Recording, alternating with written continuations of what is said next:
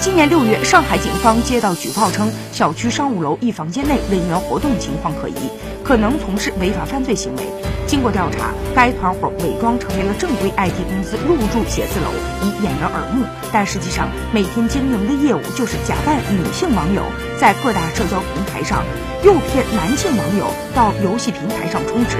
日前，专案组成员在湖南兵分多路，一举捣毁诈骗团伙窝点六个。抓获犯罪团伙成员二百余名，现场收缴一批用于实施诈骗的电脑、手机以及话术本。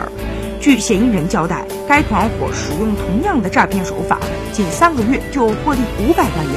目前，犯罪嫌疑人已经被警方押解回沪。